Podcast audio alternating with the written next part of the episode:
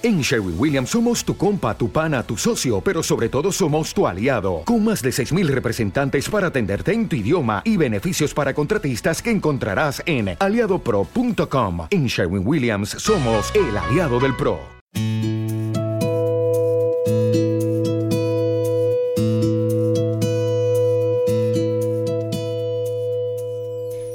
Pues el origen de la ermita de la, de la Blanca se desconoce. Lo único que se sabe con, certeza gracias a un manuscrito es que en 1431 había una ermita llamada Santa María de la Blanca, lo que indica que ya a principios del siglo XV se veneraba. Turismo en Pasarón de la Vera. Señalización turística inteligente en formato audio. Ermita de la Virgen Blanca. Por las características arquitectónicas que tiene la ermita se puede deducir que se realizó en un periodo de transición entre el estilo gótico tardío y el renacentista, es decir, entre finales del siglo XV y la primera mitad del siglo XVI. Este periodo de tiempo corresponde con una etapa de bonanza, algo que queda reflejado en el arte y en lo religioso, pues desde la iglesia se va a promover el culto a la Virgen y a los santos y además van a proliferar las cofradías. La ermita de la Blanca sigue un poquito el estilo de, la iglesia de Pasarón.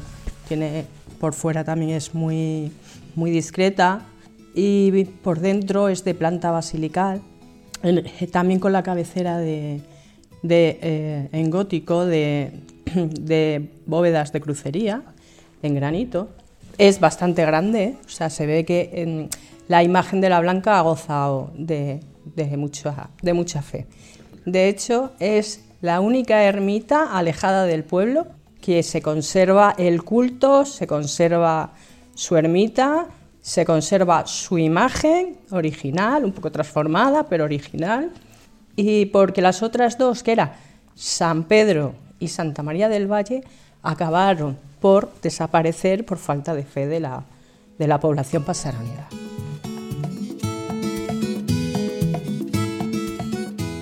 La ermita está construida en mampostería a excepción de sus esquinas que se realizaron en piedra de sillar para reforzar su estructura. La cubierta es de madera, dejando la vista por el interior del templo. Sigue el modelo de templo preferido en esa etapa, el tipo de templo basilical, imitando al que usaban los primeros cristianos a partir del año 313, la cabecera semicircular orientada al este, símbolo del renacer, en este caso cubierta por una bóveda de crucería al estilo gótico. La planta basilical simboliza a Cristo como esencia de la perfección, a diferencia de las plantas de cruz latina que representan a Cristo crucificado. La ermita está dividida en tres naves por medio de columnas unidas por arquitraves, con la central más ancha y alta que las otras dos y que desembocan en un arco triunfal que a través de unas gradas da acceso a la cabecera del templo donde se sitúa el altar. En su cara interior los muros están cubiertos por un esgrafiado, que recubre este espacio diáfano, simétrico y proporcionado que facilitaba la visión y la escucha de los oficios religiosos. La portada de los pies y la del norte tienen una entrada de arcos de medio punto, elementos que reflejan el gusto por las formas de la antigüedad grecorromana. En un primer momento debió haber un altar para la imagen de la Virgen, porque en el siglo XVII se prefiere hacer otro por considerar que este era demasiado sencillo. En cuanto a la imagen de la Virgen, se habla de una talla de madera policromada con peana tallada en madera, y que dataría de los siglos XIV o XV.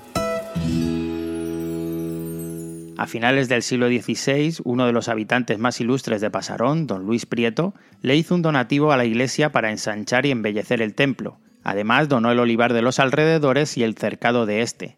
Bueno, pues esta ermita, además, eh, tiene una serie de edificaciones para su, uso, para uso de la hermandad.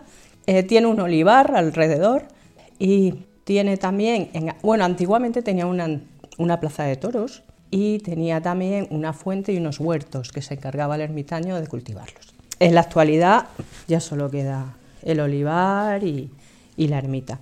También tiene ese estilillo renacentista, discretito, pero renacentista.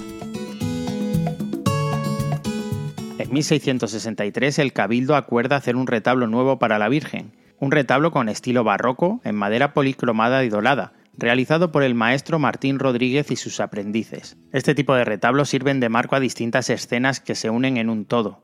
Cada uno de los elementos decorativos tiene un porqué y debe estar contando algo. Todo debe tener una claridad expositiva y una precisión y corrección en las imágenes siguiendo la normativa del decreto de 1563 de Trento. Este nuevo retablo se costeó con donativos de los propios fieles.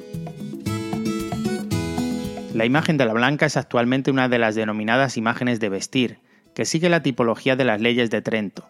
Rostro joven y bello, colores claros, angelitos, luna a los pies, postura grácil, pero devota, decorosa, manos juntas en oración y un ligero movimiento. La imagen emana dulzura. Entre 1661 y 1669 se comienza a realizar la sacristía y en 1674 se construye el soportal que sirve de refugio para las lluvias y que sobre todo ayudaba en la celebración de la feria de ganado que tenía lugar en las inmediaciones. No fue hasta el año 1732 cuando comenzaron las obras del camarín, que durarían cinco años. Este camarín o pequeña capilla se sitúa detrás del altar y permite a los fieles venerar la imagen de cerca, poder besarla y reverenciarla, a su interior se accede a través de una pequeña escalera desde la sacristía. En este caso, la bóveda de cañón que cubre la estancia del camarín está decorada con casetones en los que representan motivos marianos. En 1770 se acaba de dorar el retablo mayor, siete años antes de que se prohibieran este tipo de retablos por considerarlos un derroche económico, de gusto exagerado y un peligro por el riesgo de incendios. Los habitantes de Pasarón celebran aquí la romería, una romería que puedes escuchar en la audioguía dedicada a las fiestas del municipio. Normalmente pues se va a pasar el día prácticamente entero porque nos juntamos, vamos, con amigos, familiares, se, se come allí en el olivar, todo el mundo se lleva su comida y bueno, pues a la Virgen, ese es el día grande de la Virgen, que se empieza dándole varias vueltas alrededor de, la ermita, se subasta las vueltas para, para llevarla y luego también la entrada a la iglesia se subasta y la subida al camarín.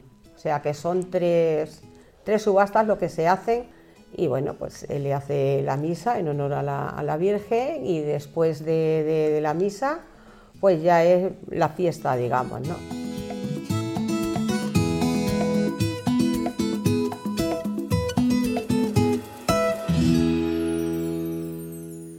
Una producción de Radio Viajera financiada en el marco del Proyecto para el Desarrollo de los Pueblos Inteligentes de la Junta de Extremadura y la Unión Europea, con el apoyo del Ayuntamiento de Pasarón de la Vera.